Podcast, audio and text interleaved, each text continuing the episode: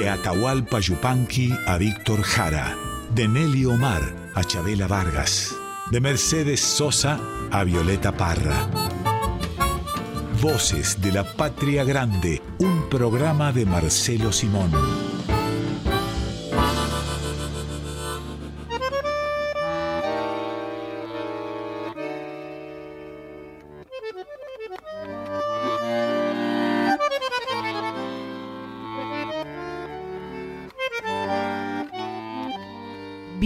Bienvenidas, bienvenidos a Voces de la Patria Grande. Estamos aquí otro domingo, por suerte, para nosotros y nosotras, para compartir con ustedes música y chamullos también, Marcelo.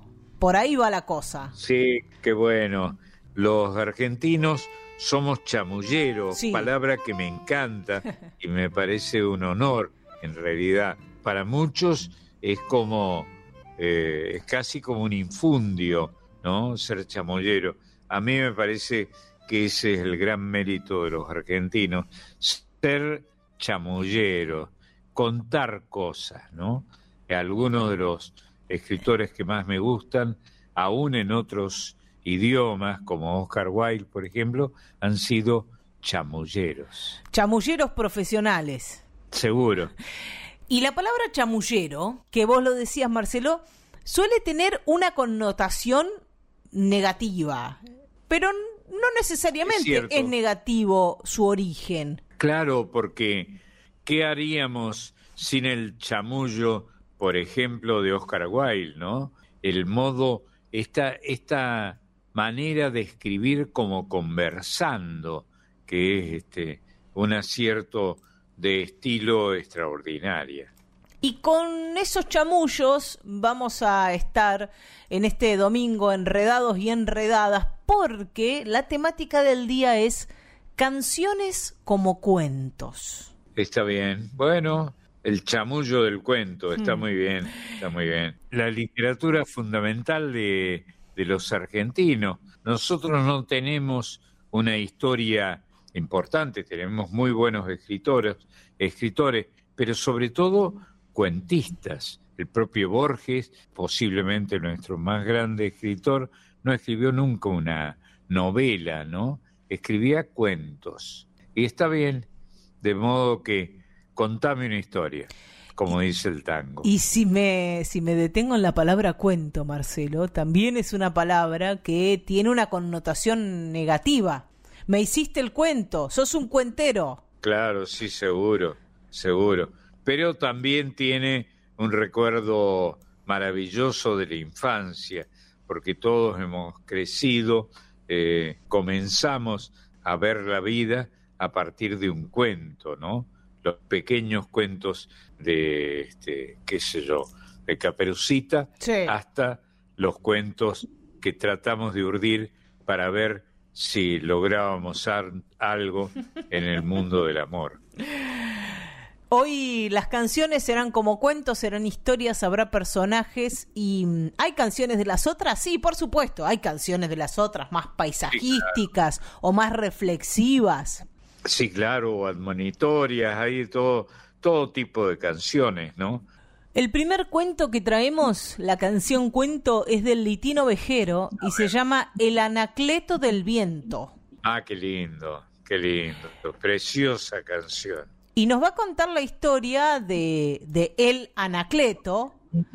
Su nombre es Anacleto, pero así como se dice en muchas provincias argentinas, le diremos El Anacleto, cariñosamente, Seguro, que es un cantor bagualero de Cafayate. claro. Habrás conocido cantores bagualeros por ahí, por, Sí, por so- Salta. y sobre todo en, entre, entre Cachi y Cafayate, que son los dos valles calchaquíes, los dos extremos de ese lugar tan eh, delicioso donde escribió sus cuentos Juan Carlos Dávalos y sus hijos, sobre todo Jaime. Y aparecerá aquí una palabra que tiene que ver con la gente del lugar que es vallisto. Seguro. El Ballisto es el nombre que se le da al nativo, o tomémoslo como nativo, del Valle Calchaquí, desde Cachi hasta Cafayate, ¿no? Que es un paraíso maravilloso de Salta, de la orografía salteña. De ese paraíso es el Anacleto del Viento, que es la canción, el cuento con el que vamos a comenzar el programa de hoy. Allá vamos. Gracias, Luisito Salinas, por estar conmigo en esta samba de Litino Vejero. Y una coplita para Anacleto.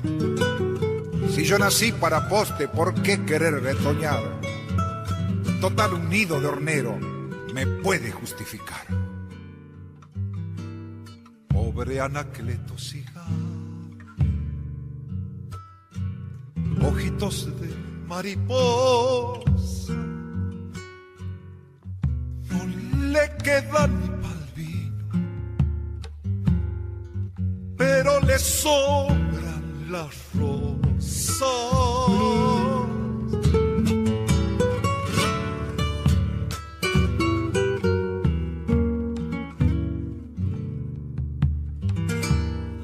chala de su cigarro, encendida desde el alba. Cada pita es un grito que va consumiendo el alma.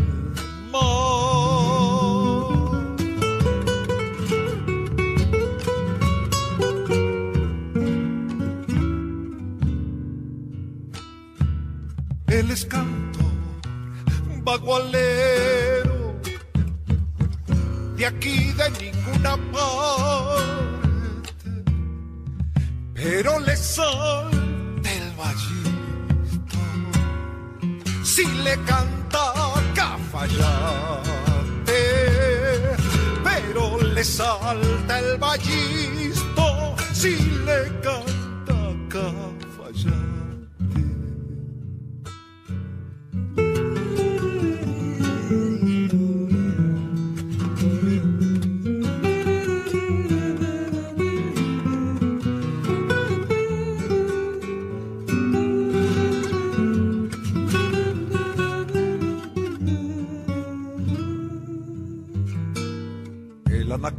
Es el viento,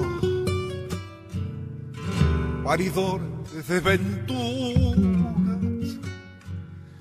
le soplan aires de muerte, camino de la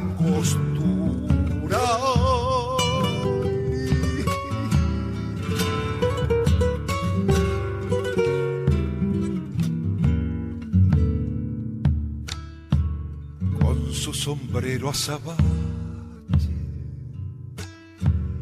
retobao como su dueño, le van saliendo las cosas como si fuera de un sueño, le van saliendo las coplas como si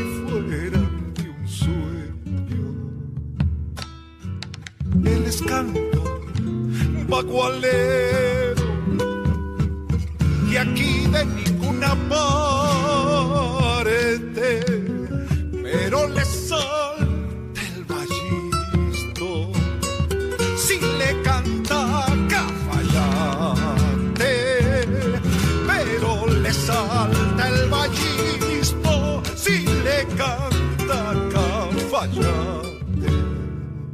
El Anacleto del Viento de Litín Ovejero por el Chango Nieto con Luis Salinas.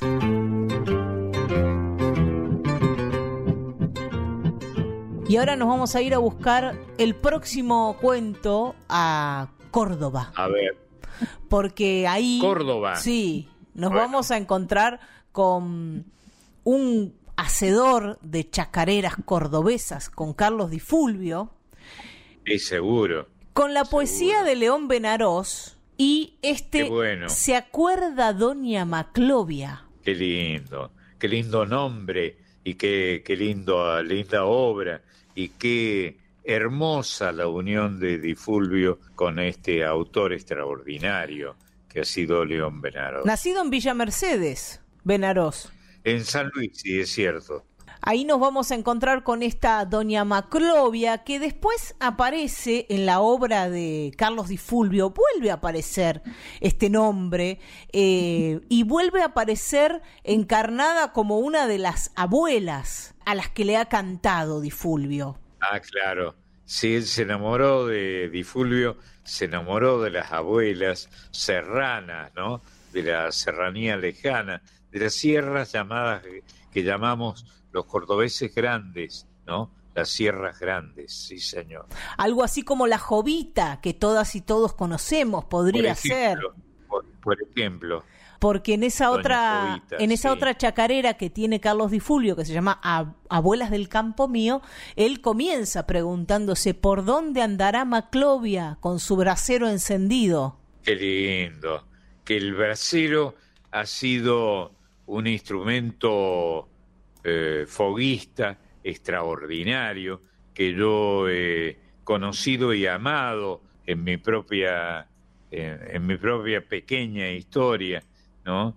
El brasero que calentaba algo más que la pava que le poníamos encima, ¿eh? calentaba el día, calentaba eh, el encuentro y provocaba el encuentro, sin duda.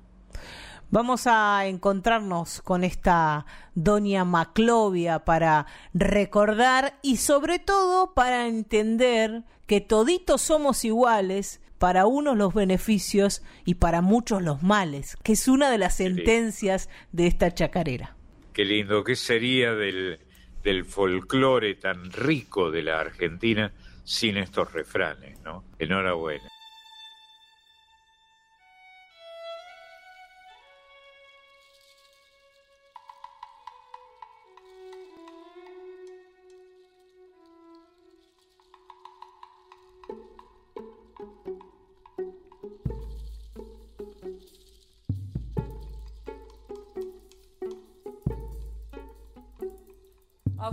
Doña Maclovia, le canto esta chacarera. El corazón me dolía cuando pasé por Herrera.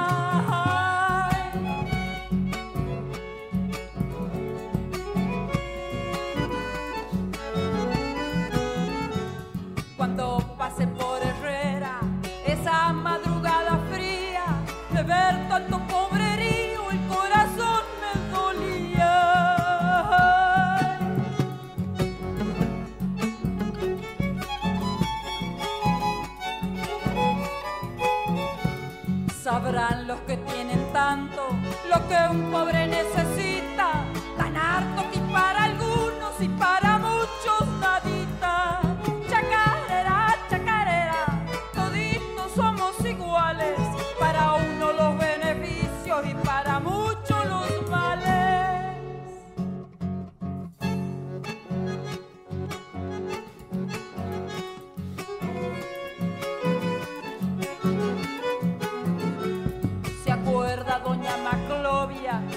cuando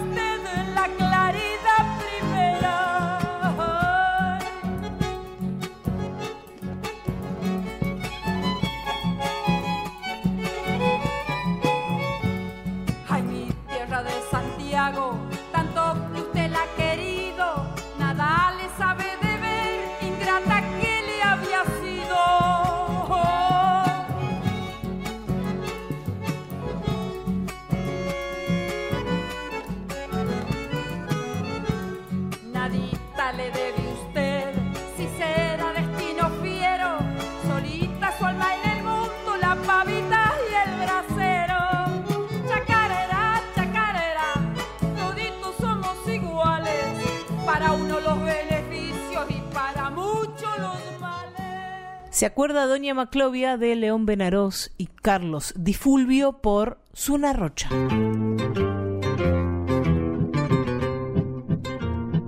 Y nos vamos a ir pa'l Neuquén, nos vamos a ir al sur, exactamente a Moquehue, una localidad del departamento de Aluminé, ahí en la provincia de Neuquén, porque ahí Sí, hay sí. un piñonero.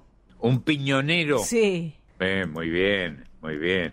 Bueno, hay que rescatar ese, ese oficio desconocido por la mayoría de los argentinos, pero tan folclórico, ¿no? Tan propio de un lugar de, nuestra tierra. El piñón como el, fruto de la araucaria, semilla en realidad, ¿no? La semilla. Sí, las araucarias que son tan hermosas, ¿no? Tan, eh, tan majestuosas además. La araucaria vidviris, que es una araucaria importada, o las nuestras, las de nuestras topografías, que se erigen como grandes o pequeñas catedrales vegetales, sin duda. Y la araucaria es tan importante en esa zona que le, le, dio el nombre a la zona para los pueblos originarios, para el pueblo mapuche, la araucanía. Sí, seguro. Muy bien, muy bien dicho, muy buen aporte, extraordinario. Bárbaro, piba. El piñonero este con el que nos vamos a encontrar, que te decía que es de Moquehue, ahí en el departamento de Aluminé, va a ir cerro abajo, tranco a tranco, y a la par por tabaco, yerba, sal y alguna pilcha, por seguir gastando la vida o por durar. Esta canción, como cuento, es una canción de Marcelo Verbel. Qué lindo. Qué lindo. Que sabía de Araucaria, sin duda. Marcelo Verbel. Y van a cantar sus hijos, los hermanos Verbel.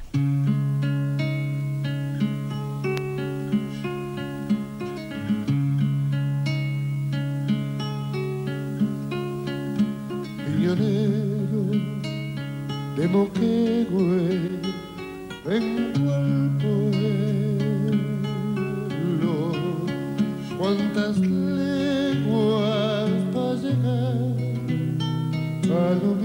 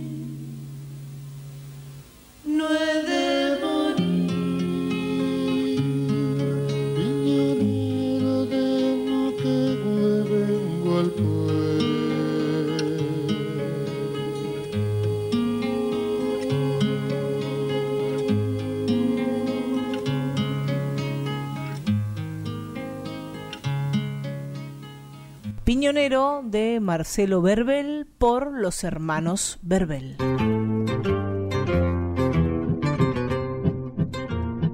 Seguimos en Voces de la Patria Grande con estas canciones como cuentos, canciones que cuentan historias, que nos traen algunos personajes.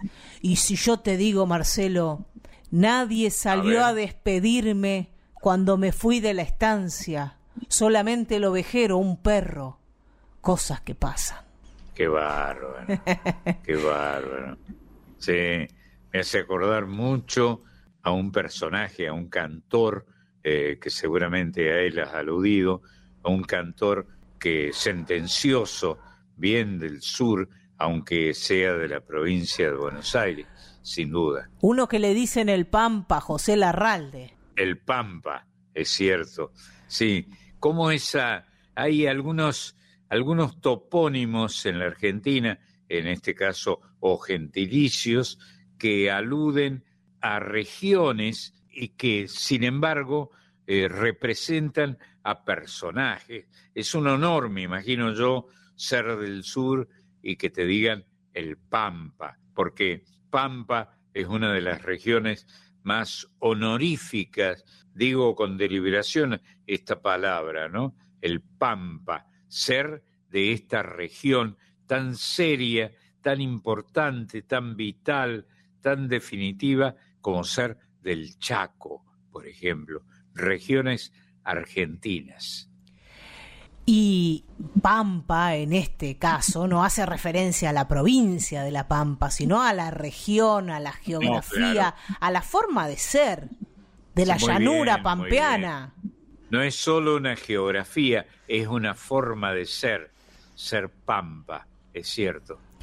Y el Pampa José Larralde nos va a traer este Cosas que pasan de Víctor Abel Jiménez, que fue uno de sus grandes éxitos. Bueno, y esta manera de hablar o de decir que usa Larralde es la manera con que se identifica el acento, el modo de hablar, la posición con que se enfrenta a nosotros, al mundo, alguien que ha nacido en esa región que en este caso es de la provincia de Buenos Aires, como es este Larralde. Y aquí una historia que va a relatar en primera persona este personaje que se tiene que ir después de toda una vida de servicio del campo donde trabajó de una forma bastante ingrata. Ingrata, muy bien, buen, buen adjetivo.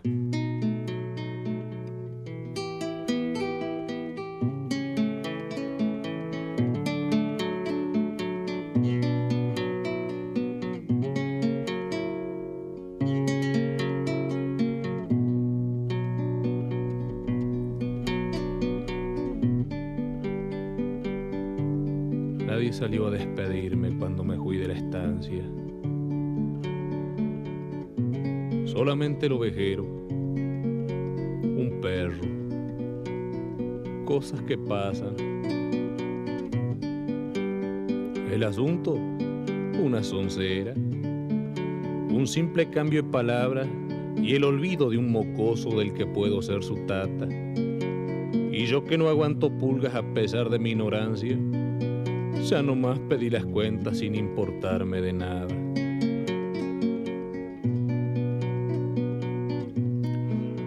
Hubiera pasado esto si el padre no se marchara. Pero los patrones mueren y después los hijos mandan. Y hasta parece mentira, pero es cosa señalada, que de una sangre pareja salga la cría cambiada. Los 30 años al servicio, Palmoso, no fueron nada. Se olvidó mil cosas buenas por una que salió mala. Me había querenciado, nunca conocí otra casa que apegado a las costumbres me hallaba en aquella estancia. Si hasta parece mentira, mocoso sin sombra de barba, que de guricito andaba prendido de mis bombachas por él, por él le quité a un ostero dos pichoncitos, malaya. Y otra vez, nunca había bajado un nido y por él gateé las ramas. Cuando ya se hizo muchacho, yo le amancé el mala cara y se lo entregué de riendas para que él solo lo enfrenara. Tenía un lazo trenzado que gané en una domada. Pa'l santo se lo sequié, ya que siempre lo admiraba. Y la única vez que el patrón me pegó una levantada fue por cargarme las culpas que a él le hubieran sido caras. Son ceras, cosas del campo. La tranquera mal cerrada y el terneraje plantel que se sale de las casas. Y esto, eh, para el final, patrón, era cosa delicada.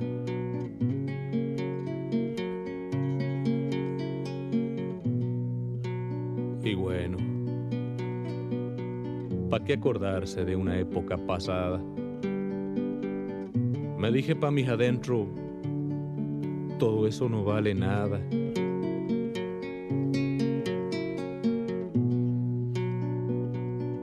Sin mirar nos arreglamos. Me tiene el cinto la plata. Le estiré para despedirme mi mano, pa' que apretara. Me la dejó tendida, cosa que yo no esperaba. Porque ese mozo no sabe si un día de hacerle falta. Tranqueando, me fui hasta el catre, alcé un atau que dejara y rumbié para el palenque echándome atrás el ala. Ensillé, gané el camino, pegué la última mirada al monte, al galpón, los bretes, el molino, las aguadas. De arriba abrí la tranquera, eché el pañuelo a la espalda, por costumbre prendí un negro. Taloñé mi moro pampa y ya me largué al galope chiflando como si nada. Naide salió a despedirme cuando me fui de la estancia. Solamente el ovejero, un perro. Cosas que pasan.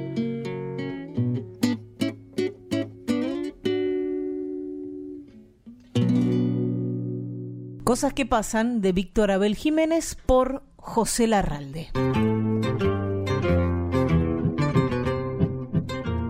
Y de una historia de, de campo, como cosas que pasan, aparecen un montón de temáticas en estos cuentos. Viene ahora un deporte que le ha dado mucha tela para cortar a la literatura, al cine también, y es el boxeo. Porque nos vamos a encontrar con Knockout Seguro. González. Ah, qué bueno. Está muy bien. Que es un deporte que algunos de nosotros queremos mucho. Hemos visto muchísimo boxeo, en mi caso particularmente, y he querido mucho y me me han roto la nariz algunas veces por ponerme los guantes también. Sí. Es el deporte que yo personalmente más, más quiero, mucho más que el fútbol, debo decir, pero es una locura personal. Pero ya que lo mencionas, intervengo de esta manera, ¿no?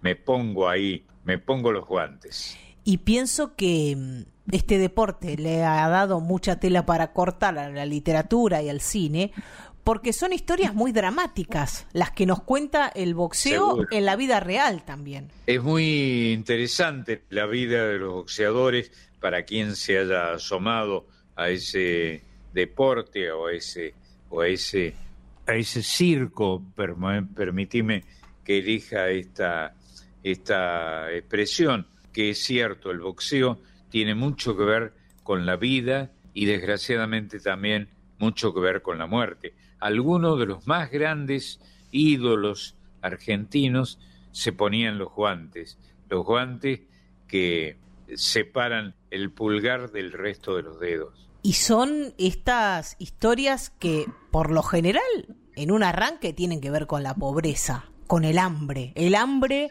y el boxeo. Seguro. Y ahí llegan las piñas, la violencia.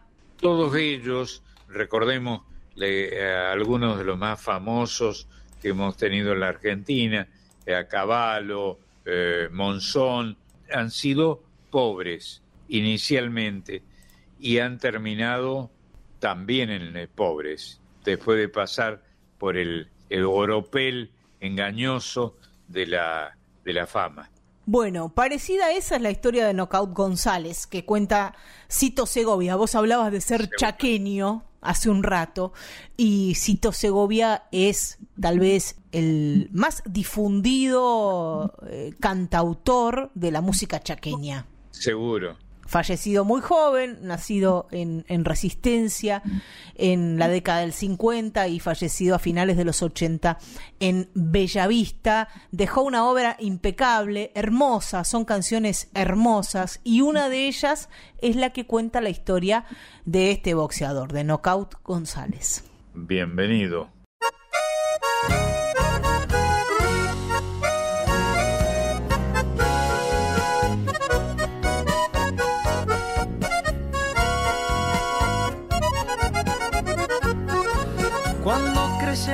Mañana avanza con su dolor.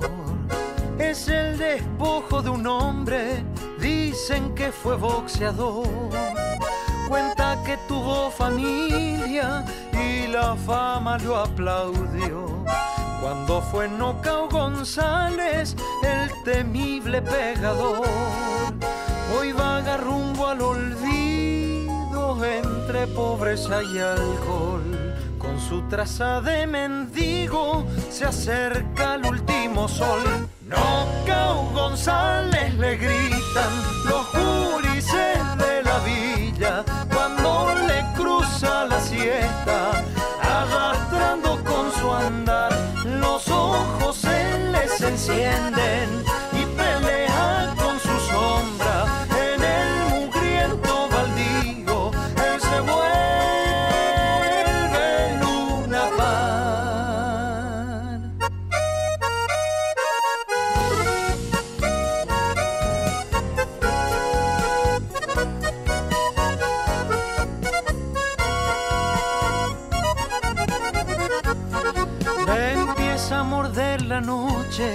hacia la villa se va, sangrando en cruz de locura, cual niño del basural. Cuántas cosas le hablaría si me pudiera entender. La soledad, por ejemplo, que yo peleo también. Así es la vida, González, no se la voy a contar aunque ganemos la muerte, nos noquea en el final. Nocao González le gritan los jurises de la villa cuando le cruza la siesta, arrastrando con su andar. Los ojos se les encienden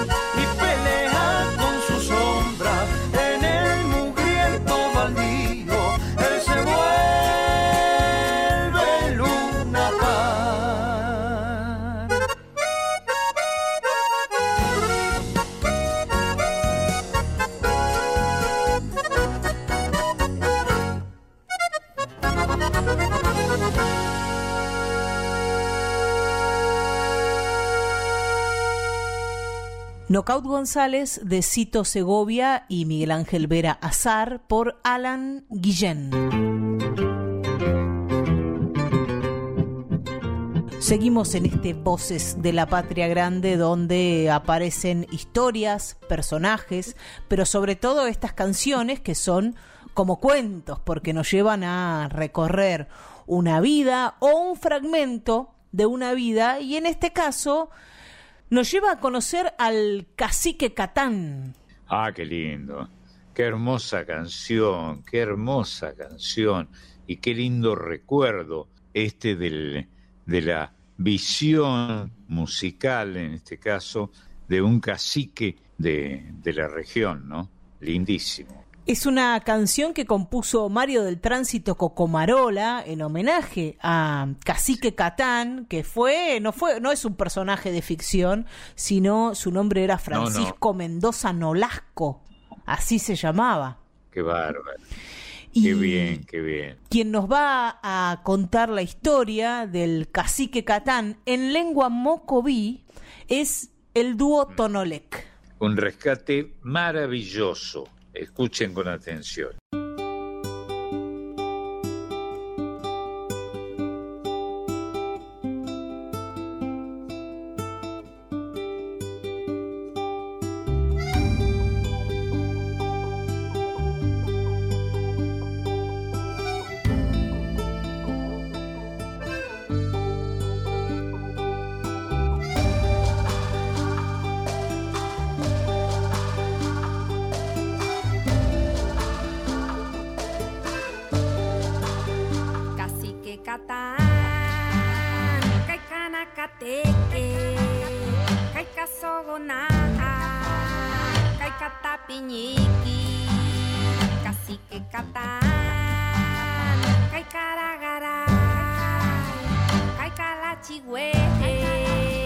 con aquella paz, con aquella socaripí, con aquella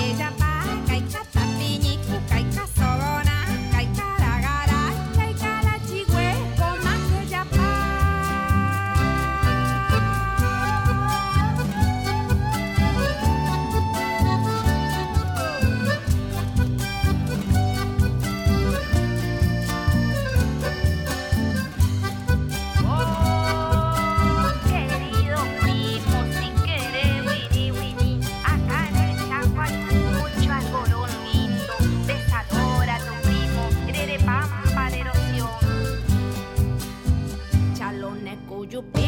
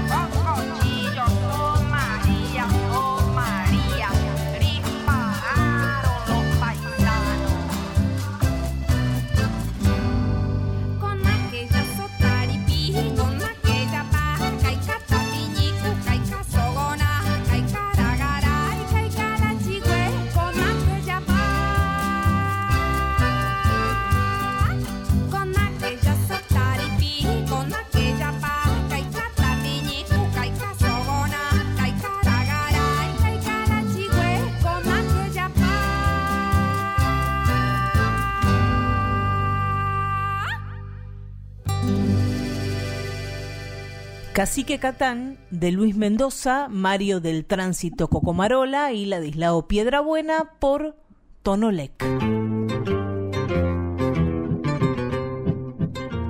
Este Voces de la Patria Grande de este domingo nos lleva a conocer personajes y personajes que tienen oficios folclóricos, otros no tanto, ahí aparecía un boxeador, apareció también un bagualero y el personaje que vamos a conocer ahora es una tejedora, es la Celedonia Batista. Ah, qué lindo, qué lindo. Bueno, las teleras, las tejedoras son parte del panorama laboral extraordinario, artesanal de la Argentina. Son generalmente mujeres, pero las, los hay también hombres tejedores te iba a decir que, que en la zona de Seclantás, por ejemplo, allí en el Valle eh, Calchaquí, vi muchos hombres tejiendo. En el Valle Calchaquí, efectivamente, bueno, has andado bien, que es lo que hay que hacer, ¿no? Andar y mirar bien. en el Valle Calchaquí, es frecuente ver a tejedores hombres Sí. este, contra la tradición o la supuesta tradición de las mujeres teleras. Esta mujer, la Celedonia Batista, que trae, agrupa la guagua que se le queda dormida, así la describe Teresa Parodi, es una telera, es una tejedora, y eso de tejer sirve para crear diferentes metáforas dentro de esta canción, como por ejemplo, Déjame un tiempo infinito donde no cueste la vida, que es lo que escribió Teresa. Parodi. Teresa, claro. Bueno, Teresa es una poeta, está claro. Y la que va a cantar es una mujer salteña, maravillosa, alta cantora de nuestra música popular, Melania Pérez. Ah, extraordinaria. La más grande, la más grande.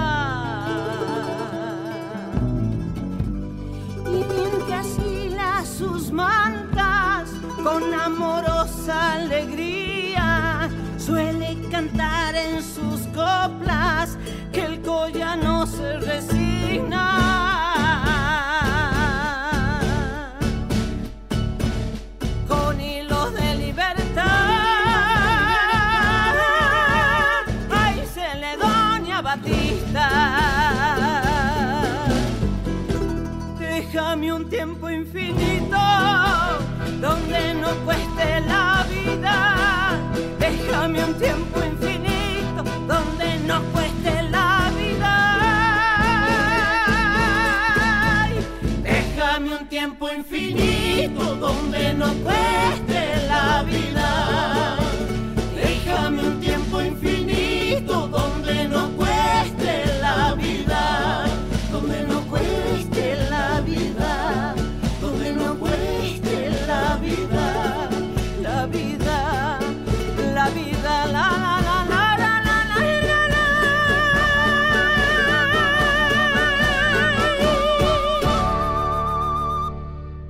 La Celedonia Batista de Teresa Parodi por Melania Pérez.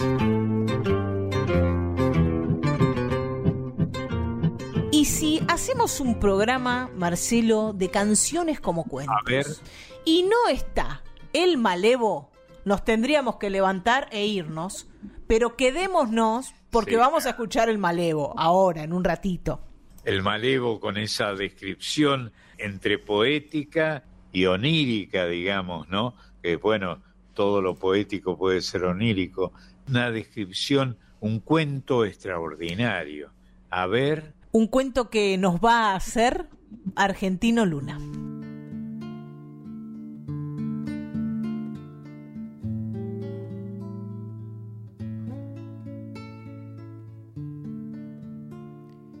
Yo no atrancaba la puerta de mi rancho ni durmiendo. ¿Pa' qué? Si al lado de afuera, por malo que fuese el tiempo, la enrejaba de colmillos el coraje de mi perro. Cimarrón medio atigrado, lo hallé perdido en las sierras, boqueando de aguzanao, malo como mangue piedras. Tuve que traerlo enlazado pa' curarle las bicheras. Y ahí se quedó aquerenciado, compañero de horas lerdas. Troteando abajo el estribo, ni calculaba las leguas. Y en donde aflojaba cincha, se echaba a cuidar mis priendas. Eso sí, muy delicado. Manosearlo, ni le cuento. Se ponía de ojo esterabiao y se le erizaba el pelo, con que tenía bien ganado su apelativo, el malevo. Qué animal capacitado para el trabajo en campo abierto. Había que verlo al mentao trajinando en un rodeo. De ser cristiano, clavao. Era doctor ese perro. Yo echar tropilla al corral. Le chiflaba entre los dedos y embretau en el chiflido me los traía clina al viento y era un abrojo prendido a los garrones del trueno. Una vez, bandeando tropa, con mucha agua en el río Negro, caí quebrado de un apretón entre un remolino de cuernos y me ganó la mollera, la oscuridad y el silencio. Cuando volví a abrir los ojos, cruzaba una nube el cielo. Gemidos y lambetazos llegaban como de lejos. De repente comprendí. Medio me senté en el suelo para entregarle las gracias, hermano. De esta te quedo debiendo. No me haya ni el pan bendito si no me sacás, malevo. Y una inmensa gratitud se me atracó en el garguero. Bueno, la cosa pasó.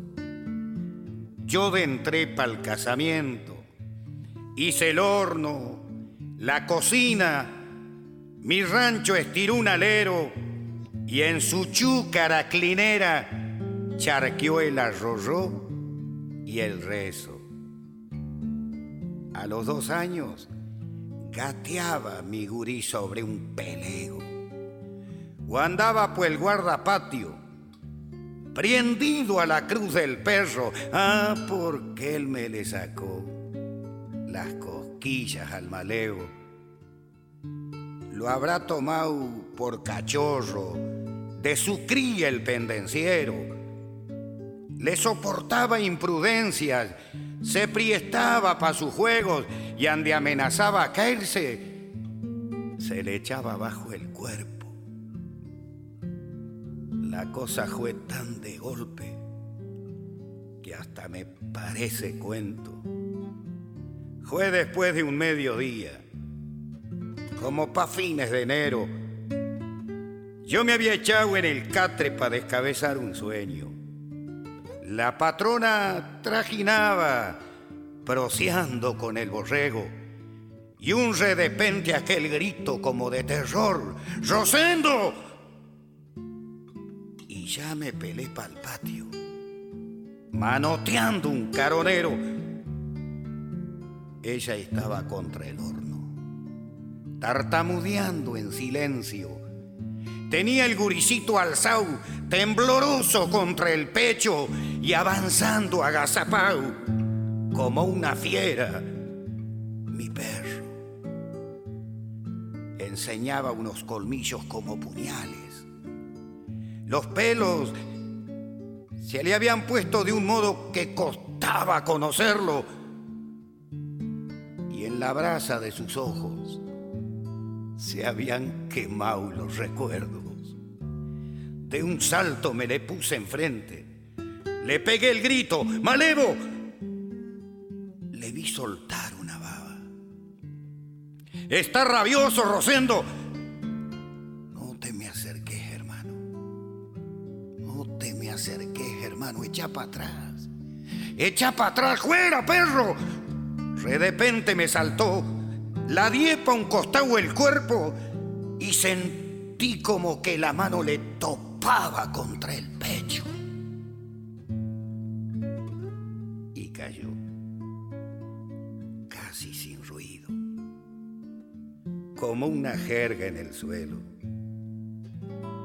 Cuando lo miré, los ojos se le habían puesto muy buenos, como dándome las gracias le acortaba el resuello, se arrastró, lamió mis pieses y me brotó un lagrimeo.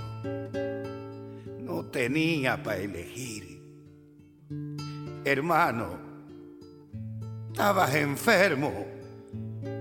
Fue por el cachorro, ¿sabes? De no no lo hubiera hecho.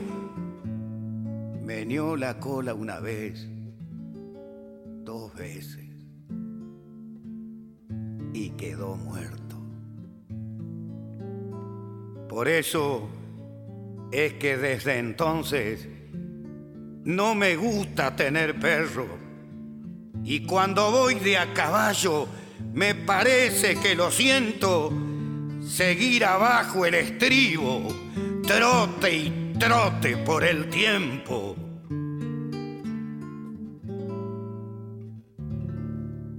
El Malevo de Osiris Rodríguez Castillos por Argentino Luna.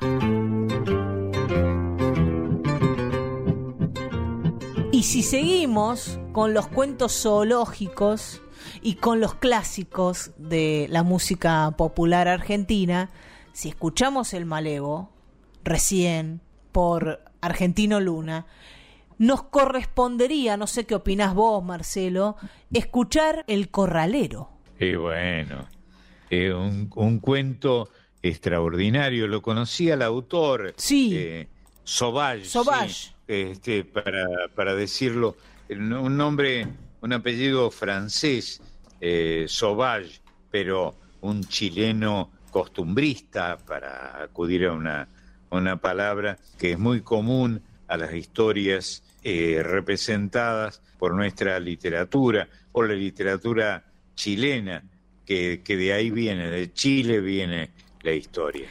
Y es una historia que, que, se repite y que se repite con los animales de servicio. En este caso, un bicho, un caballo que está grande, está viejo, entonces le piden al que lo, al que lo cuidó de potrillo, así lo dice él, que lo mate. Sí. Para que no, no coma más, no ocupe más lugar, no moleste. Claro. Y el que el que tiene que cumplir con esa, tarea infame, este, se niega, se niega. En el fondo, su corazón se niega. comprensiblemente.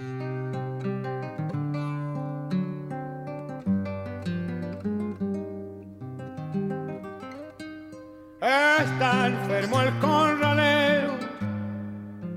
allá en el potrero como un viejo está. Hay que ayudarlo a que muera para que no, para que no sufra más. Siempre fuiste el más certero y por eso debes su mal aliviar. ¿Cómo pretenden que yo, que lo de potrito, clave en su pecho un cuchillo porque el patrón lo ordenó?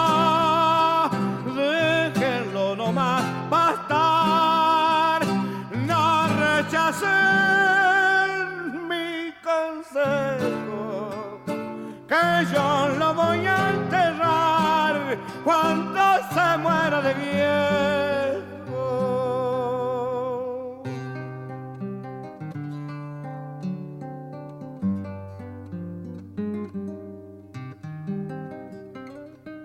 Junto al estero del bajo lo encontré rendido casi al expirar. Me acerqué muy lentamente y se lo quise explicar. Pero al verlo resignado me tembló la mano y me puse a llorar. ¿Cómo pretenden que yo, que lo crié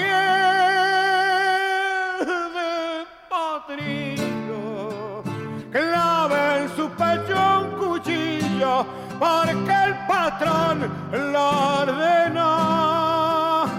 Déjenlo nomás pastar, no rechacen mi consejo que yo lo voy a enterrar cuando se muera de viejo.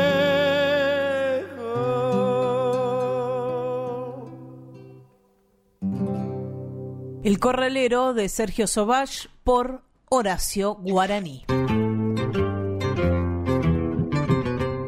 Voces de la Patria Grande con Marcelo Simón por Folclórica 987.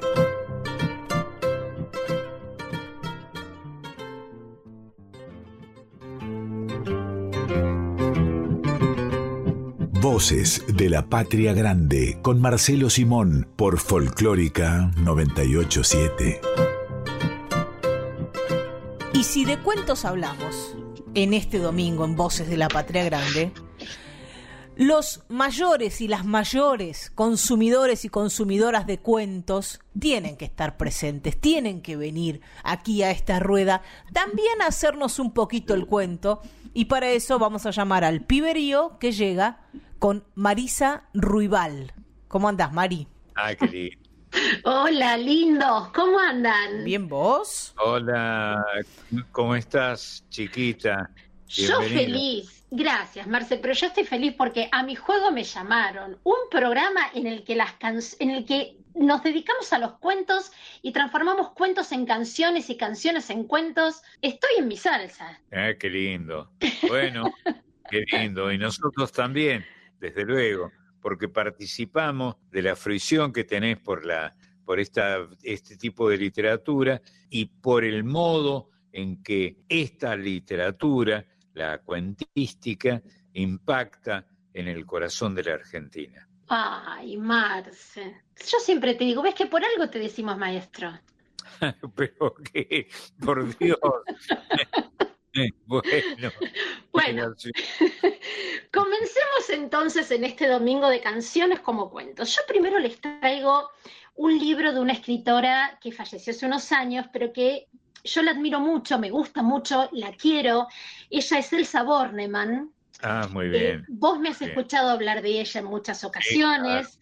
Ella falleció claro. en el año 2013, pero el legado es inmenso. Fue una de las destacadas escritoras argentinas para niños y jóvenes, ejerció la docencia en todos los niveles, eh, siempre se acercó a la literatura infanto-juvenil de una manera muy original. El Qué libro, bueno. sí, sí, por eso siempre la destaco, porque ella siempre daba una vueltita de tuerca a todo. Esos libros que te sorprenden o o al inicio, o en la mitad, o al final, pero ella siempre algo tenía guardado bajo la manga. El espejo distraído, así se llama, Marcel. Qué lindo, qué lindo. Bueno, y ah, déjame acotar que eh, tal vez innecesariamente, que esta es la literatura, los cuentos particularmente, es la literatura que más me, me gusta, que más me copa y que más revela, en este caso lo digo de este modo, que más revela el alma argentina, ¿no? Particularmente nuestra, nuestra fruición por los cuentos, ciertamente. Así es, así es. Este espejo distraído que escribió Elsa Bornemann mm, está ilustrado por Matías Trillo. Tiene bien. 55 poemas o versicuentos. ¿Alguna vez escuchaste ese término, Marce, versicuentos? Sí, me, pare- me suena frecu- me, me suena familiar, pero seguramente debe ser la primera vez que lo escucho. Porque es una palabra que inventó y tal vez no la inventó, sino que le puso su impronta, Elsa Bornemann, porque ella lo define como que son breves cuentos en verso, una suerte de historietas rimadas. Qué lindo. Una linda manera, ¿no?, de nombrar un verso. Breves cuentos en verso o historietas rimadas. Bueno, yo me voy a quedar con esto porque en este libro van a encontrar, como les dije, 55 poemas o versicuentos y en- dentro de esta variedad vamos a poder leer la canción del sol resfriado, vamos a leer un versicuento que se llama Para cantarle a la semana, que comienza diciendo, a los siete días de cada semana los guarda mi tía en bolsa de lana. Qué lindo. Lo Bueno, lindo de estos versicuentos que ella nos invita también a ponerle música, ritmo a estos versicuentos. seguro. Eh, hay otro que se llama Canción con sarampión. Con sarampión. Sí, porque dice, ay, qué desesperación, mi pulpo con sarampión, lo encontré muy afiebrado, inmóvil y acurrucado. Y cuenta que el médico lo acomodó en la heladera, que lo dejó un ratito, que la fiebre se hizo cubitos, y ¿sabes lo que le recetó? A ver. Comprimidos de corvina e inyecciones de sardina. Mirá qué receta, ¿eh? Hay que recetarle un pulpo con sarampión, guarda. Está bien, está bien. Otro de los versicuentos se llama Canción de lo que tengo. Pero yo te dije que le admiro mucho a Elsa Bornemann y hay un grupo, una banda musical, un grupo infantil que comenzaron su recorrido en el año 1992. Ellos se llaman Cinco en Cantando. El número 5 en Cantando. Ellos son músicos y pedagogos y han tomado los versos de Elsa Bornemann y los musicalizaron. Esta canción con sarampión que recién te describí, ellos le pusieron música, la transformaron en un festejo peruano. Tiene un ritmo precioso, te cuenta la historia completa y forma parte del disco que se llama Dale que somos amigos. Está bien. Es un disco del año 2006, como te digo, ellos eligieron toda la poesía de Elsa y la musicalizaron, pero Elsa fue parte de este disco porque ellos buscaron su aprobación, le acercaron eh, la música que ellos habían creado para estos versicuentos, para estas poesías, y ella les dio el ok, fueron para adelante, surgió este disco que es precioso, se los recomiendo, recuerden, anoten, dale que somos amigos de Cinco Encantando. Ellos decían que Elsa en cuatro estrofas contaba una historia. Es hermoso. Es lo que lograba Elsa, es lo que lograba. En cuatro estrofas contarnos una historia, contarnos un cuento, un versicuento y llevarnos a este mundo de fantasía que es tan hermoso y que a las infancias les hace tan bien. Y a los papás, a los adultos nos hace tan bien. El domingo pasado hablábamos de volver a ser niño, no olvidarnos que tenemos un niño guardado en el corazón y compartir las cosas con nuestros hijos, con los alumnitos. Siempre nos llevan a ese rincón de alegría, de ingenuidad, de amor, de inocencia, que me parece que nunca deberíamos perder. Muy bien. Acercándome al momento final, que yo siempre me despido con una canción, traigo otra banda infantil que ustedes ya también me han escuchado nombrarla, que son canticuénticos. Canticuénticos, lindo. Canticuénticos. Y sí, ellos sí que son capos en este campo de escribir canciones como cuentos. Son cuentos que son canciones, pero ellos tienen un objetivo puntual con todo esto. Ellos aportan al cancionero para la infancia, pero no creen que sea solamente para los chicos, para los peques, sino que es una música para toda la familia. Las canciones de ellos son relatos que pueden servir de disparadores para conversar con los chicos ciertos temas, porque a veces a los más chiquitos especialmente les cuesta hablar de cosas que les duelen, que no les gustan o que les dan tristeza. Tal vez a través de algún cuento o de alguna canción, ellos pueden liberar esto. Bueno, Canticuénticos ayuda, Canticuénticos lo logra. Ellos piensan en canciones que tengan que ver con la sociedad, en el compromiso con la sociedad, en estas canciones que aparte de divertirnos nos hacen pensar sin darnos cuenta, ¿eh? porque no es que, ah, bueno, esta canción me hizo pensar puntualmente en que, no, yo me divierto, yo lo disfruto y después a mí me queda algo de esto que escuché. Por eso a mí me gusta tanto Canticuéntico, siempre rescato las canciones de ellos, son preciosas. Y las que traje ahora para despedirme se llama Cuento sin final. Ajá. Y la traje porque habla justamente de cuentos y de historias que inventan estos chicos con su papá. A mí me recuerda mi infancia, porque mi abuela me contaba todas las noches un cuento. Qué lindo. Entre las dos lo íbamos inventando. Mi abuela empezaba y yo le iba agregando partes, mi abuelo otra parte, al otro día lo retomábamos, le cambiamos el final, a veces lo dejábamos sin final, y por eso me hizo acordar esta canción tanto a mi infancia. Cuento sin final. Arranca diciendo, Sí. ya me puse el camisón porque estoy por embarcar en un cuento de aventuras y de río que inventamos cada noche con papá. Qué lindo. Yo los Precioso. invito, los invito a Marcia que en casa. Es, es hermoso leer un cuento y yo, vos sabés que soy la defensora número uno de buscar un libro de la biblioteca y ponernos a leer. Tenemos unos autores maravillosos en la Argentina, ilustradores magníficos, pero qué lindo que es inventar un cuento en casa, mamá, Uy. papá, los abuelos, los hermanitos. Bueno, bueno, recordemos casi sobre el, el final del relato que la Argentina tiene el más grande de sus escritores, a, a mi juicio y a juicio de la mayoría, creo yo, como cuentista, ¿no? Jorge Luis Borges nunca Claro. escribió nada más que cuentos, además de poemas, desde luego, algunos de los cuales también son cuentos. Exactamente, vos sabés que Elsa Bornemann fue alumna de, Luis- de Jorge Luis Borges. Qué bueno. Así que eh, sí, ha sido su discípula. Bueno, volvamos entonces a este cuento sin final. Los autores son Gonzalo Carmelé y Ruth Illar, son integrantes de Canticuénticos, forma parte del disco Acocochito, un término que me encanta, Acocochito. Cocochito.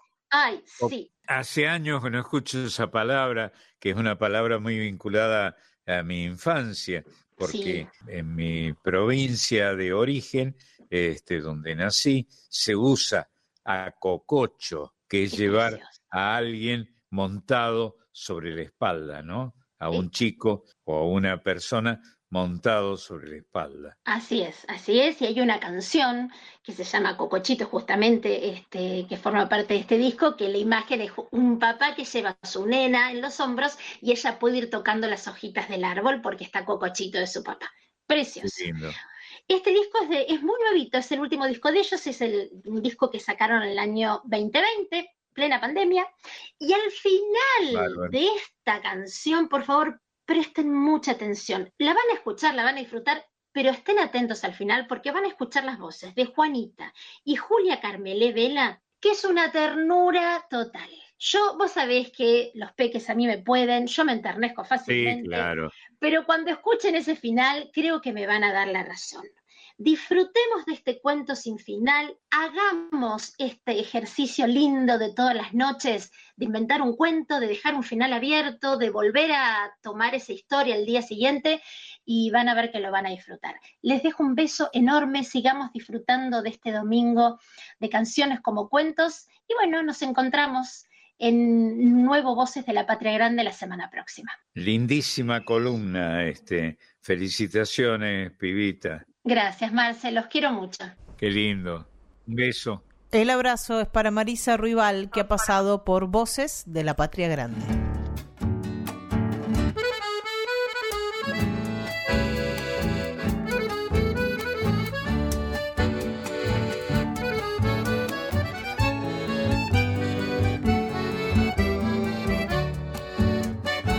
Ya me puse el camisón por embarcar en un cuento de aventuras y de río que inventamos cada noche con papá. Hoy contame por favor de un piojito timonel que con todo su valor y su coraje el mundo salga a recorrer,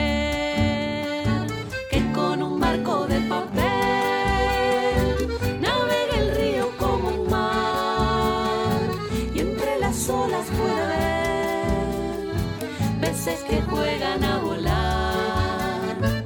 Y como el cuento va creciendo con su magia otra aventura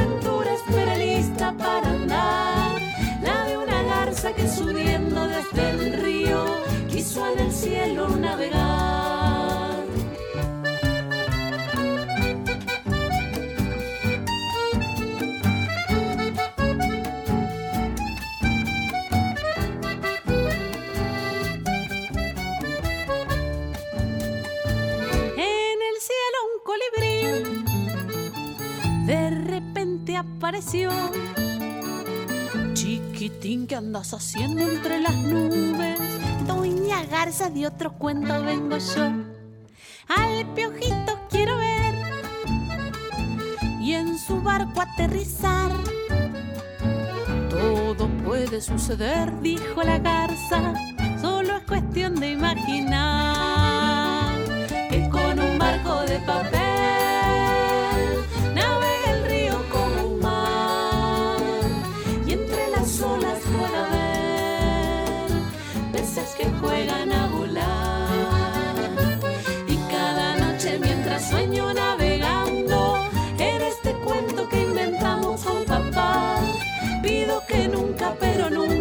termine que no inventemos el final que con un barco de papel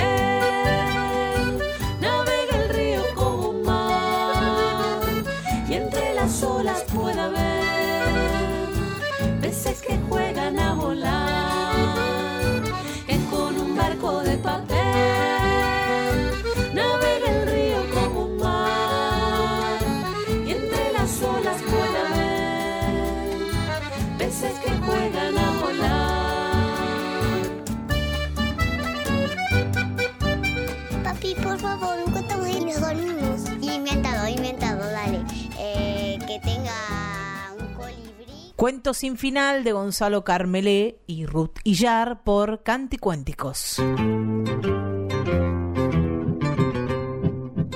Marcelo, si te parece, en este Voces de la Patria Grande, dedicado a las canciones que son como cuentos, vamos a presentar a los cuenteros y cuenteras que hacemos este programa. Seguro, por favor.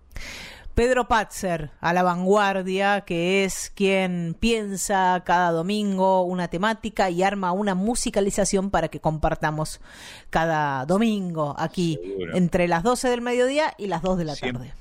Siempre hay que agradecerle a, a Patzer, a Pedro, las creaciones que, que urde y con las que nos beneficia, desde luego. Marisa Rival es la productora de este programa y también nos trae cada domingo la columna de las infancias que recién acaba de pasar.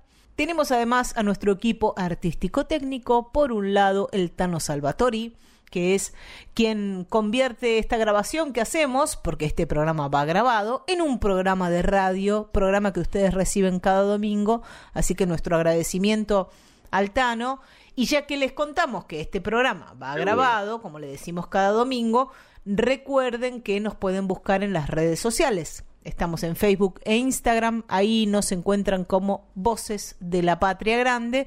Y por último, vamos a agradecer a nuestro cacique, aquel al que vamos con dudas y consultas y siempre tiene una respuesta que es Máximo Vargas. Seguro, el sábelo todo eh, en materia de radio y en materia de fantasías, que la radio también se ocupa de ellas.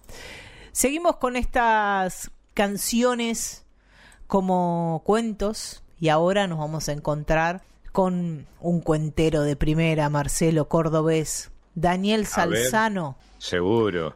Que es el autor de este Caballo Loco, un tipo que se separó y anda con algunos problemitas. Sí, sí. Todos hemos andado, sobre, hablo por los hombres, este, todos hemos andado cerca de esas locuras algunas veces, ¿no? Es una historia extraordinaria de Daniel Salzano. Que van a cantar, en este caso, Jairo y Luciano Pereira.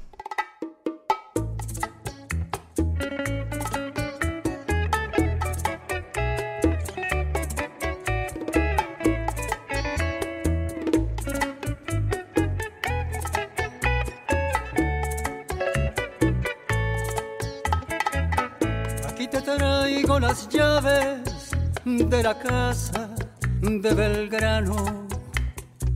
Como quiere el abogado, te las doy en propias manos. Ahora la casa es tuya, vos sabrás lo que hay que hacer. Podés cerrarla, venderla o ponerla, o ponerla en alquiler. Me dijo el almacenero que hay un tipo interesado. Anda loco por mudarse y pagaría al contador. Yo hace un mes que estoy viviendo en un hotel de cangallo. Aburrido como un hongo y más solo que un caballo.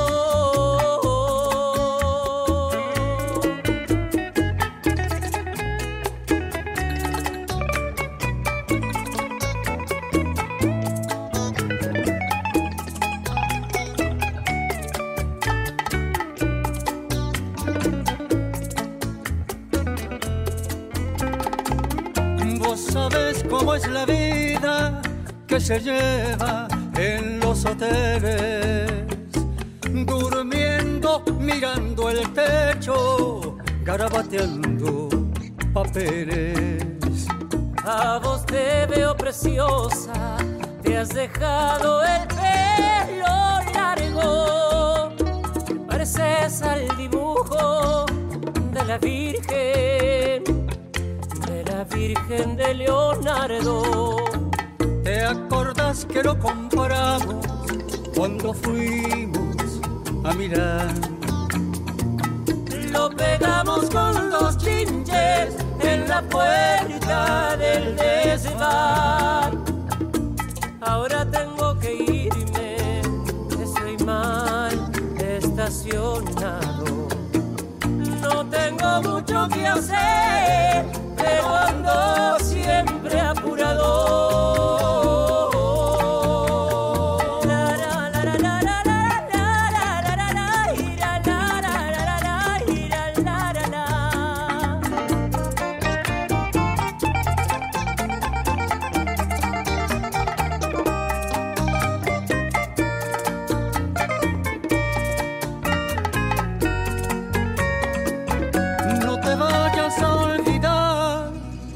decirle al abogado que ella te entregue las llaves si no se pone pesado. Ya sabes dónde encontrarme en el hotel de Cangallo. Si se te ocurre llamarme, pregunta,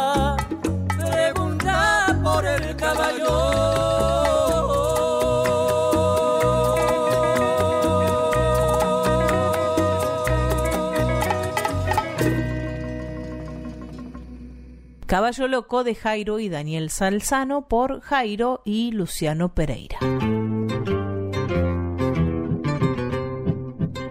Y vos decías, Marcelo, cuando comenzábamos el programa, usabas la frase que le da nombre a esta canción que es Contame una historia. Claro. Contame Sí, una claro. historia es un tango de Eladia Blasquez y Mario Yaquinandi. Mario Yaquinandi, coterráneo mío, Marcelo. Bayense, poeta bayense. Ah, qué bueno. Bayense. Qué Exactamente. bueno. Qué lindo. Y con eso es, esa es la arcilla más maleable que existe en el, en el mundo, por lo menos en el mundo que amamos nosotros, ¿no? La, la arcilla con la que se pueden modelar historias, cuentos o cuénticos, como alguien ha creado con, eh, con ingenio, cuasi infantil. Y acá es el, el pedido desesperado de que alguien te cuente una historia que te saque de la monotonía, que te saque de aquellas cosas que no te convencen mucho, de lo que le llaman la realidad, para sacarte, para llevarte a otro lugar. Claro. Bueno, y esta, esta, esta urdimbre, esta, esta inferencia es lo que nos distingue a, la, a las razas humanas de, de los animales, claramente, eh, que nos puedan conmover las historias, pequeñas historias de los cuentos. Y acá la que va a poner la voz y la que puso la música, este contame una historia, es quien supo ser tu amiga, Marcelo, la peticita esa bravísima que fue Eladia Blasquez. Eh, claro, bueno, Eladia fue una genia, una genia. Desde su disco Buenos Aires y yo, con la orquesta típica porteña, va a cantar Eladia Blasquez.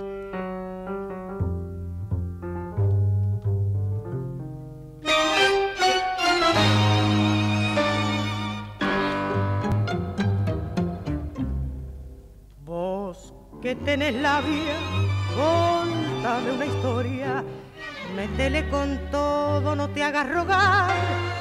Frename este absurdo girar en la noria, moliendo una cosa que llaman verdad. Contame una historia distinta de todas. Un lindo balurdo que invite a soñar. Quítame esta mufa de verme por dentro y este olor a muerto de mi soledad. Contame una historia. Mentime al oído la fábula dulce de un mundo querido, soñado y mejor. Abrime una puerta por donde se escape la fiebre del alma que huele a dolor. Contame una historia vos, que sos mi hermano, volcame en la curva, que me haga sentir que aunque el mundo siga girando a los tumbos, aún vale la pena jugarse y vivir. Batime que existen amigos derechos, mujeres enteras que saben querer y tipos con tela que se abren el pecho si ven, si ven que la vida te puso en el riel. Cántame la justa de un lecho de rosas. Estoy tan cansada de andar por andar. Contame una historia con gusto a otra cosa y en la piel del alma poneme un disfraz. Contame una historia. Mentí mirar oído la fábula dulce de un mundo querido, soñado y mejor. Abrime una puerta por donde se escape la fiebre del alma que huele a dolor, contame una historia vos, vos que sos mi hermano, volcame en la curda, que me haga sentir que aunque el mundo siga girando los tumbos, aún vale la pena jugarse y vivir. Contame una historia de Eladia Blasquez y Mario Yaquinandi por Eladia Blasquez junto a la orquesta típica porteña dirigida por Osvaldo Berlingeri. Seguimos en Voces de la Patria Grande. Hoy las canciones son como cuentos y yo te traigo una de un ciruja, Marcelo. A ver, de un ciruja. Sí. Hermosa palabra y un oficio muy importante, ¿no? Muy descriptivo de esto que todos tratamos de hacer, de ganarnos la vida. Todos somos, en cierta manera, creo, por lo menos yo me incluyo en esa, en esa barra, todos somos cirujas. Es un, un léxico, un- una palabra, mejor dicho, que es irónica, porque compara Sí, claro. a aquellos y aquellas que buscan en la basura cosas que puedan servir para vender, para comer o para lo que sea, con un cirujano, pero le saca la última sílaba a la palabra, entonces quedó ciruja. Qué bueno que, que lo digas, muy bien, muy bien. Otro, otro hallazgo tuyo, este, es verdad. Este tango es del año 1926. Es un tango lunfardo. Dicen quienes saben, quienes se han dedicado a, estudiar esta, este mundo de, de lo lunfardo, que es un tango lunfardo tardío, porque no es de la, de la época donde se escribían muchos tangos lunfardos, sino que ya entrada y pasada la mitad de la década del 20, 1926, Ernesto de la Cruz y Alfredo Marino escriben este tango.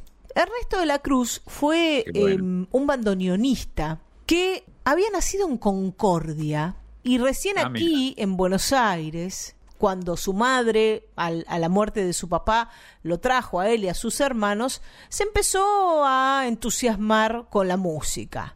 Terminó siendo bandoneonista, no es de los grandes músicos que conocemos que han sido muy exitosos y muy, muy famosos, si bien siempre laburó en el mundo musical, es más bien lo que sería un obrero de la música, pero que cobró cierto brillo y cierta trascendencia por este tango, El Ciruja, que grabó, por ejemplo, Gardel. O sea, nada mal. Sí. Qué buena visita que hacemos a la lunfardía con esta palabra, ¿no? El ciruja, fantástico, digno de ser eh, enmarcado y puesto con lujo de las tres sílabas que, que tiene el ciruja, las mete en el dolor de la pobreza.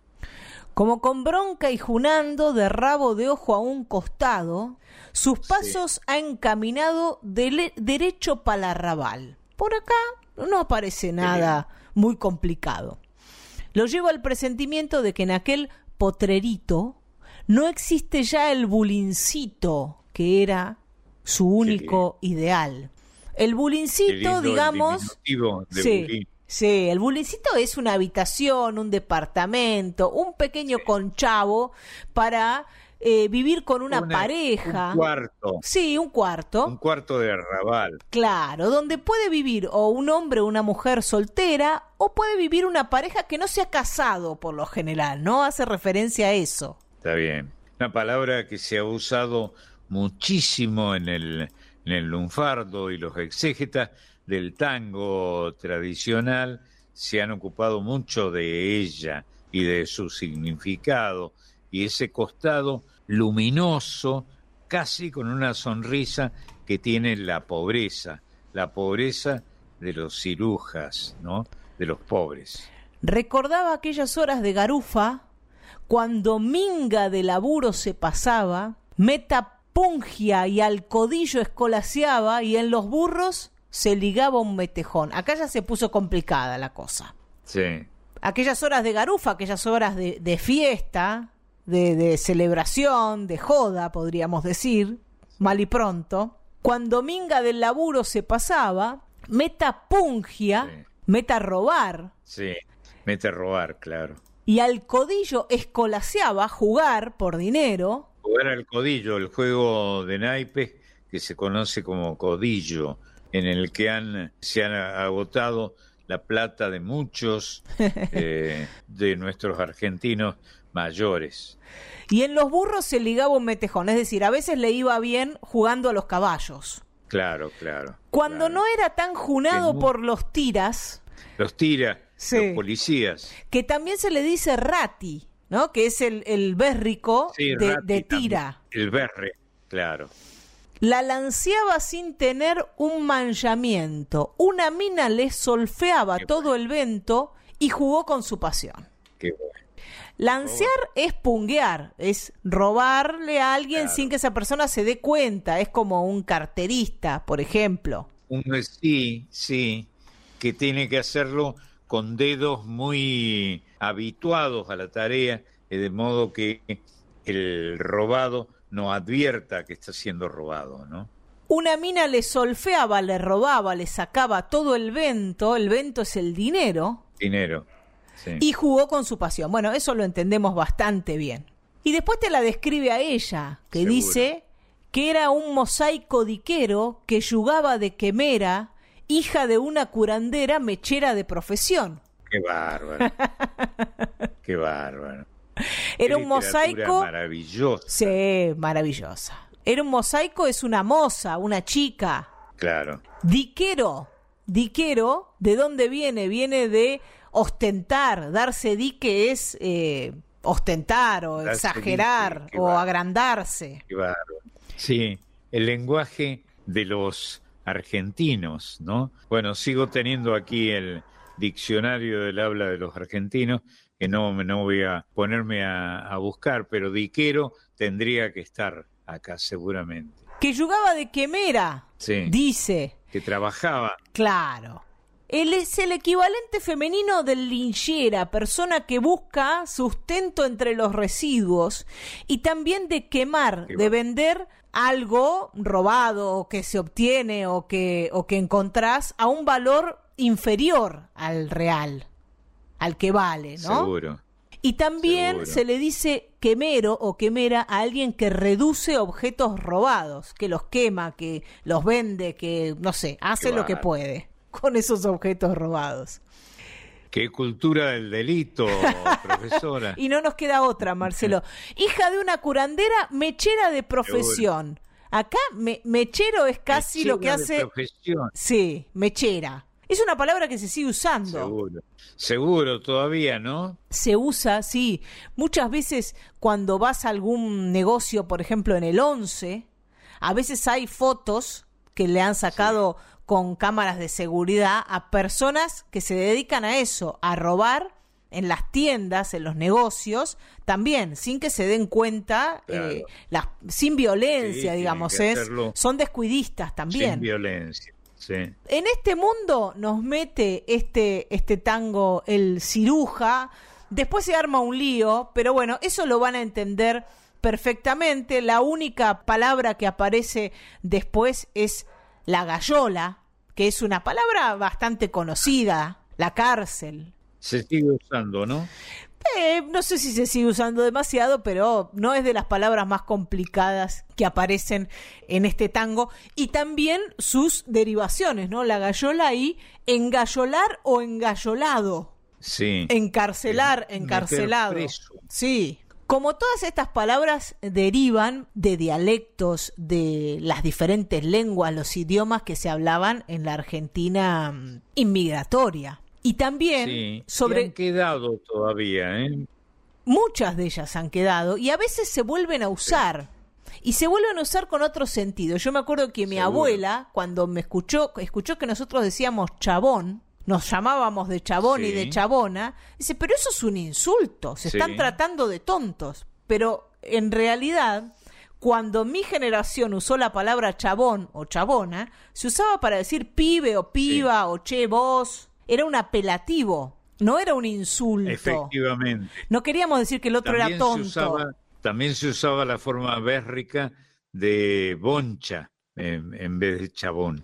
pero en un comienzo esa palabra hace alusión a un tonto. También se usa chambón. Ah, sí, claro. De ahí salió chambón, es verdad. Todas estas palabras Es tienen origen en dialectos, en, en idiomas que se hablaban en la Argentina inmigratoria y cada uno de, de los investigadores, vos sabés, Marcelo, cómo es, el tema de la lingüística es un poco una, es una investigación, pero es una creación también. Cada uno dice, no, Es esta palabra viene de tal otra. A veces es muy claro el origen de las palabras, pero otras veces es muy complicado hallar el origen. Es, eh, complicada la etiología, sí, estamos de acuerdo. que son palabras sobre todo que se fueron deformando y que muchas de ellas vienen de dialectos muy específicos de ciertas zonas.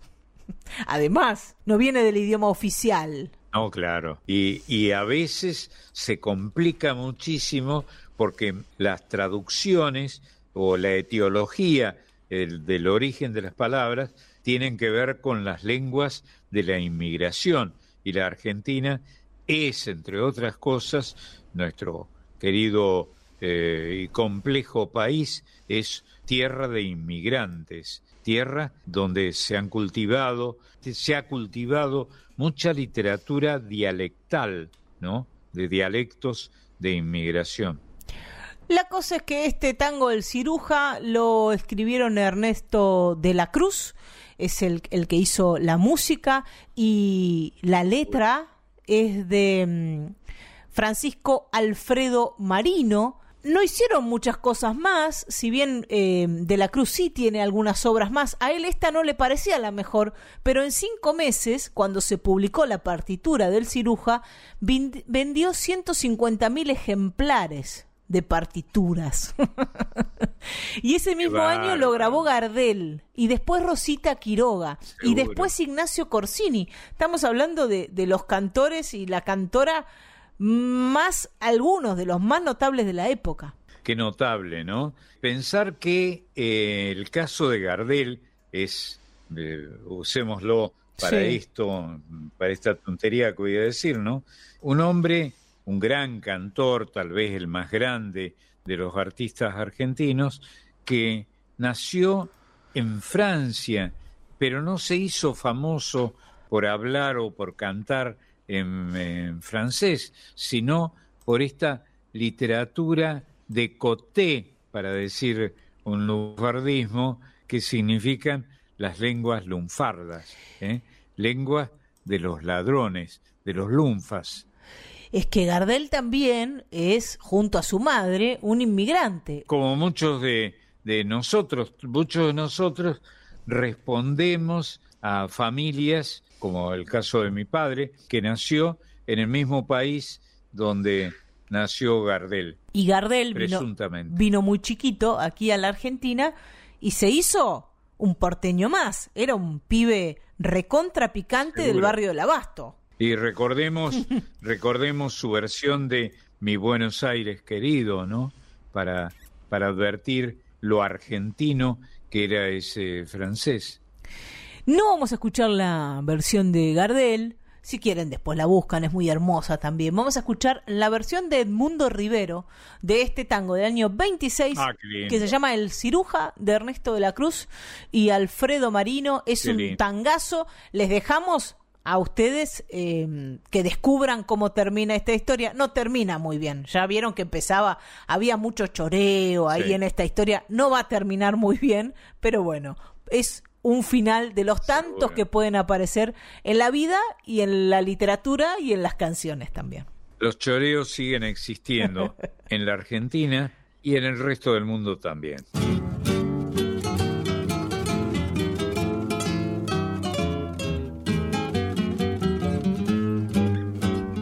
Como con bronca y junando, de rabo dio Juan Costado.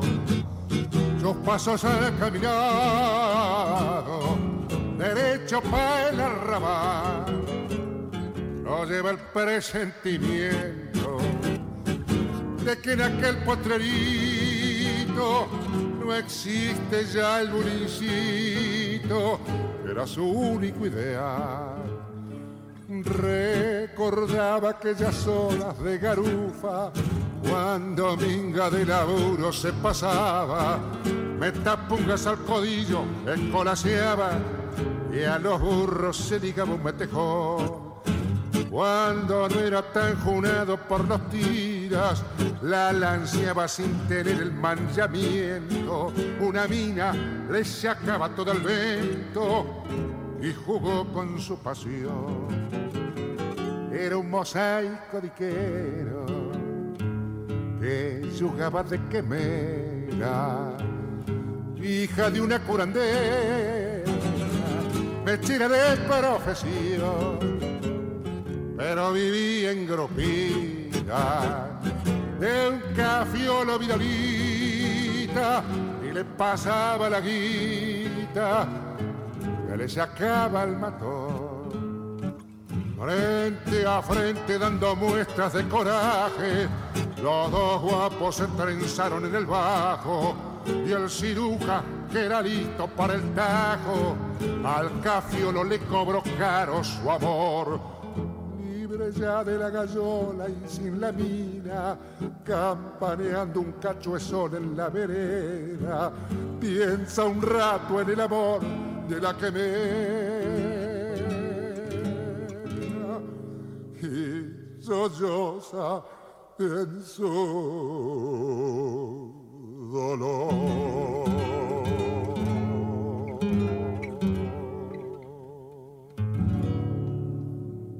El ciruja, un tango de Ernesto de la Cruz y Alfredo Marino por Edmundo Rivero.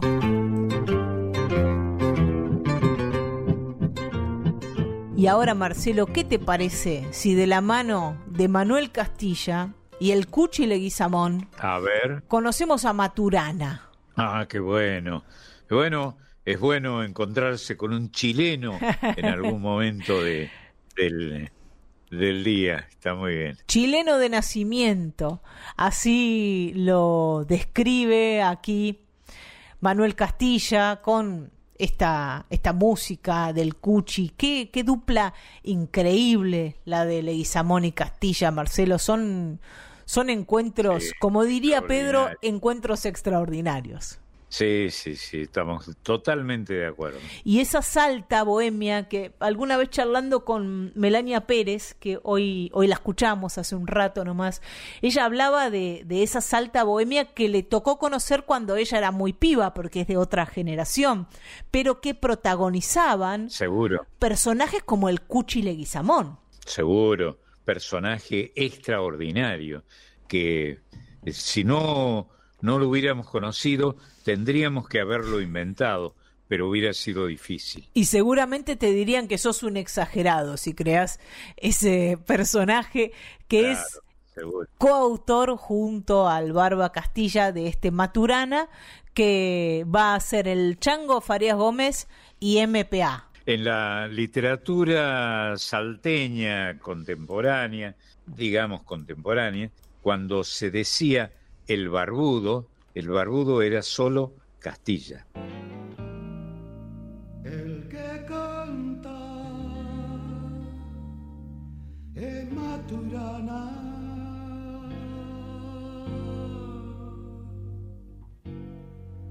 Chileno de nacimiento, anda rodando la tierra con toda su tierra dentro. Anda rodando la tierra con toda su tierra dentro.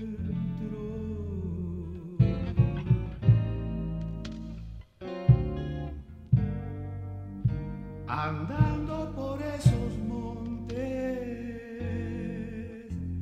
en Salta se ha vuelto a un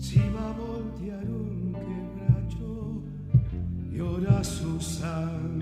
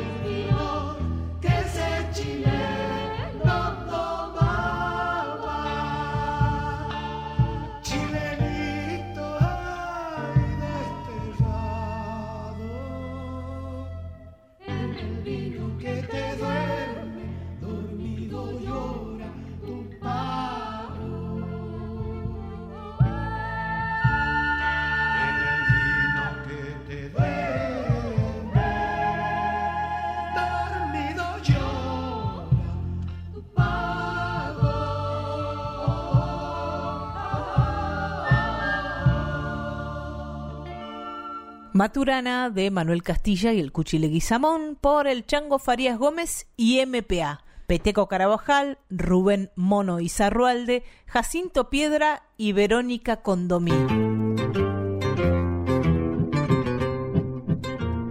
Qué ojo tenía el Chango Farías Gómez, ¿no? Casi nada.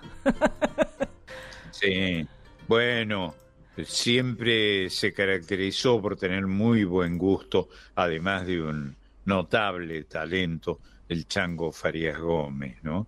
Creador de los Huancahuá y de mucha otra cosa maravillosa que tiene la música popular de la Argentina. Y en este Voces de la Patria Grandes de canciones como cuentos, hace un rato contamos una historia de, de cirujas, de choreo, de un montón de cosas de Lampa, y ahora hay un choreo también en esta canción, Marcelo, A ver, que es A ver. Stephanie, de Alfredo Citarrosa. Ah, seguro, seguro. Bueno, ahí tenés a uno de los más grandes autores que ha dado América del Sur, ¿no? Alfredito Citarrosa.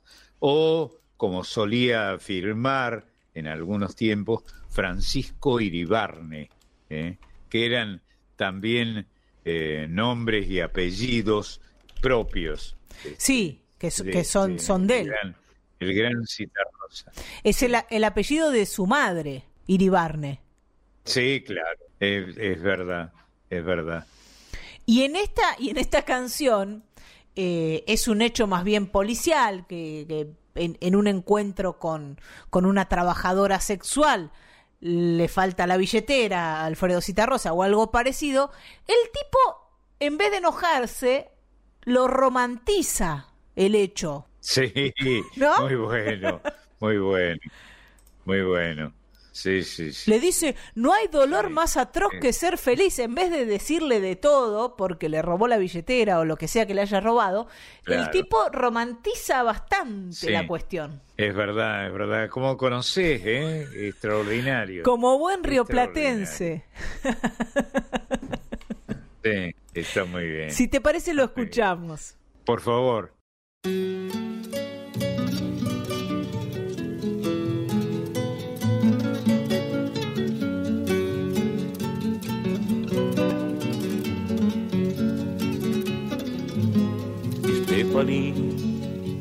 No hay dolor más atroz que ser feliz. Decías anoche, oh dime por favor, bésame aquí. Stephanie, sé que tu corazón fala mí y eso es dolor, Stephanie.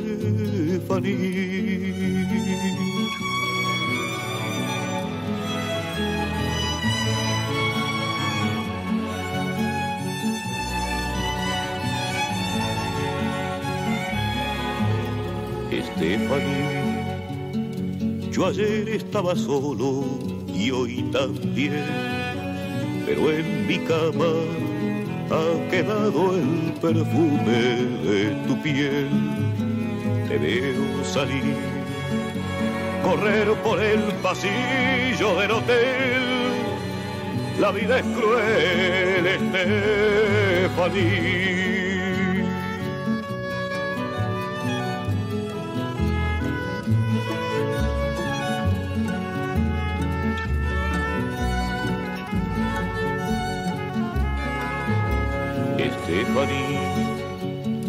Hay una sombra oscura tras de ti, de tu ternura. Recuerdo la mirada azul turquí, los pies calientes, tus palabras de amor en portugués, pero no a ti, Stephanie.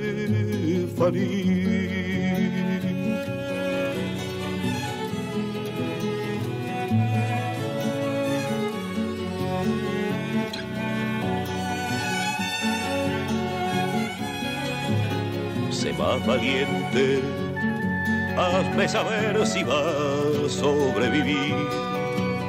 Entre la gente, el color de tu pelo, Estefaní, debes vivir. La soledad que sales a vender, sé más mujer, Estefaní.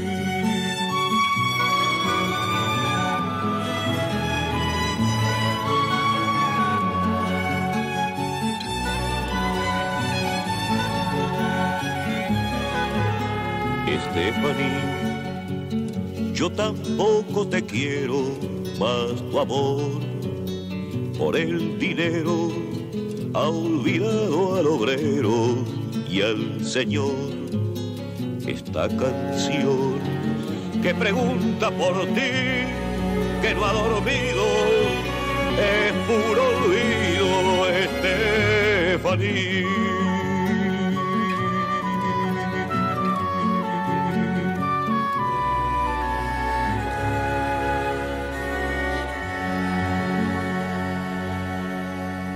Stephanie de y por Alfredo Citarrosa.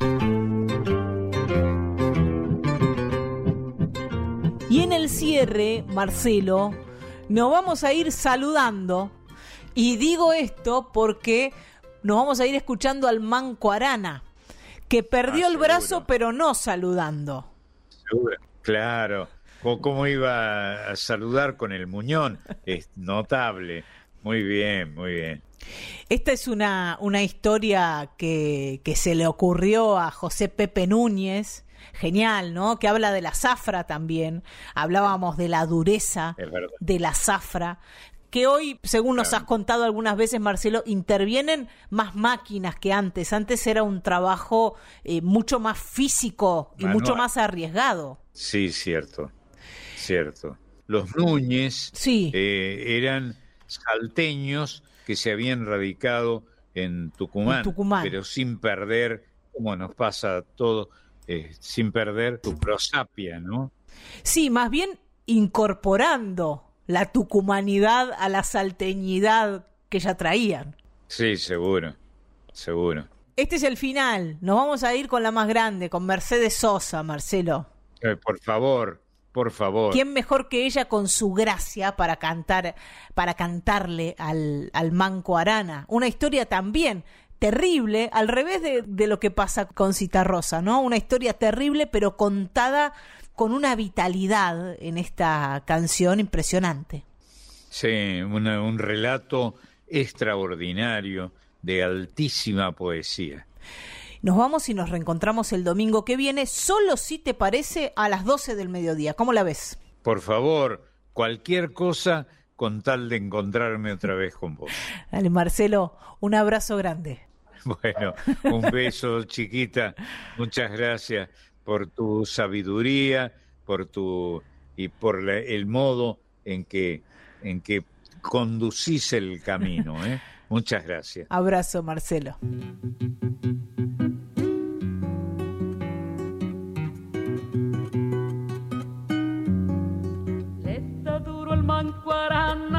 Cuando le sale un trabajo y tan duro que parece que no le faltará un brazo.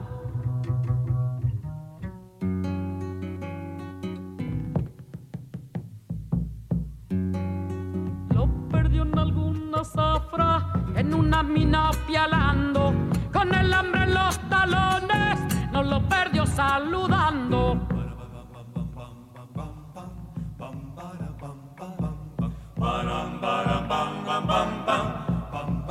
Yo lo veo de mañana con sus dos brazos abiertos, el izquierdo nuevo y fresco, el derecho un niño muerto.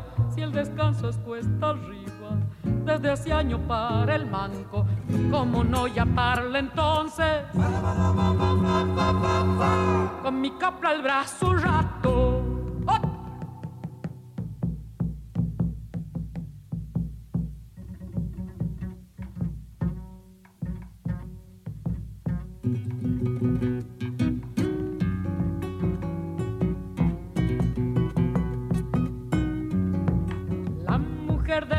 Del manco sabe que su amor suena a guitarra y Arana pulsa en el aire todo el calor de su amada.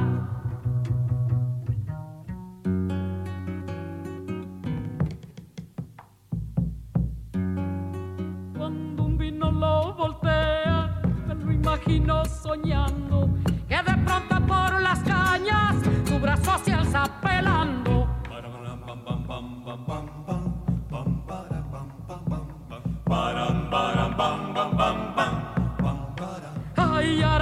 Es la vida o la muerte si lo quiere. Que désemelo en Arana, que por manco no se muere. Si el descanso es cuesta arriba, desde ese año para el manco, ¿cómo no llamarle entonces? Con mi copla al brazo un rato.